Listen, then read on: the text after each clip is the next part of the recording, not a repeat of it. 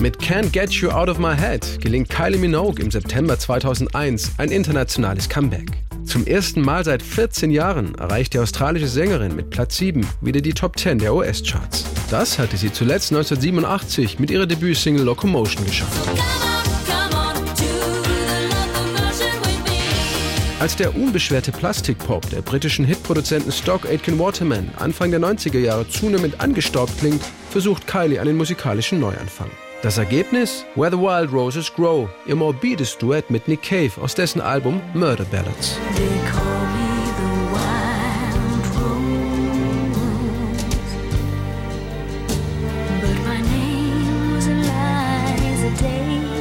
Doch Kylie Minogues musikalische Selbstfindung geht weiter. 2001 frischt sie ihren Dance-Pop auf ihrem achten Studioalbum Fever weiter auf, wird modern und clubtauglicher und verkauft so über 6 Millionen Platten weltweit. Der Schlüssel zum Erfolg war die erste Single Can't Get You Out of My Head. I knew before I'd even heard the song in its entirety. When I heard Can't Get You Out of My Head. Ich habe von Anfang an gewusst, dass das ein Hit wird. Gleich vom ersten Moment an konnte ich es kaum erwarten, den Song im Studio aufzunehmen. Er wurde zuvor ja schon einigen anderen Künstlern angeboten und ich habe ehrlich gesagt keine Ahnung, warum ihn keiner haben wollte. Natürlich konnte niemand wissen, wie groß der Erfolg sein würde, aber ich habe sofort geahnt, dass das ein guter und starker Song ist. But Geschrieben wurde Can't Get You Out of My Head von Kathy Dennis und Rob Davis, dem Ex-Gitarristen der Glamrock-Band Mutt. Der Musikmanager und Castingshow-Erfinder Simon Fuller hatte die beiden eigentlich beauftragt, einen passenden Song für die Teenie-Band S Club 7 zu komponieren. Als er die Demo-Version gehört hatte, war er allerdings nicht überzeugt davon. Auch Sophie Alice Baxter lehnte dankend ab. Nur Kylie Minogue war von dem eingängigen Song mit dem coolen Beat, dem pumpenden Elektrobass und dem prägnanten La La La Refrain sofort begeistert. Außerdem erinnerte er sie an den New Order Hit Blue Monday. Bei den Brit Awards präsentierte Kylie Minogue 2002 dann ein Mashup der beiden Songs. Can't Get Blue Monday Out of My Head.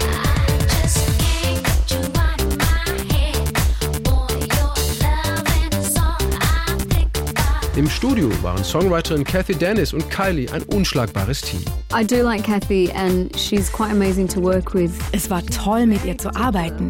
Kathy ist sehr speziell, aber ich habe eine Menge von ihr gelernt über Ausdruck und das richtige Timing. Dazu haben wir auch einen ähnlichen Stimmumfang. Und sie ist eine Frau. Ich hatte vorher noch nie mit einer Frau zusammengearbeitet. Das war ein Moment der Synergie. Es passierte einfach. It was just a moment of synergy, of something beyond anyone's control. Zum Erfolg von Can't Get You Out of My Head trägt letztlich auch das Video bei.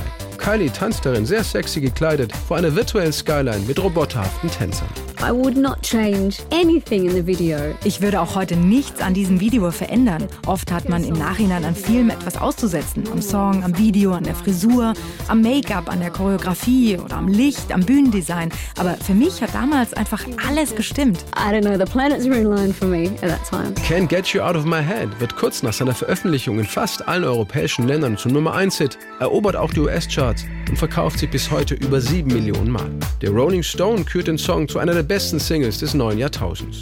Für den britischen New Musical Express setzte der Sound von Can't Get You Out of My Head sogar neue Maßstäbe. Für uns aber zählt vor allem eines, oder?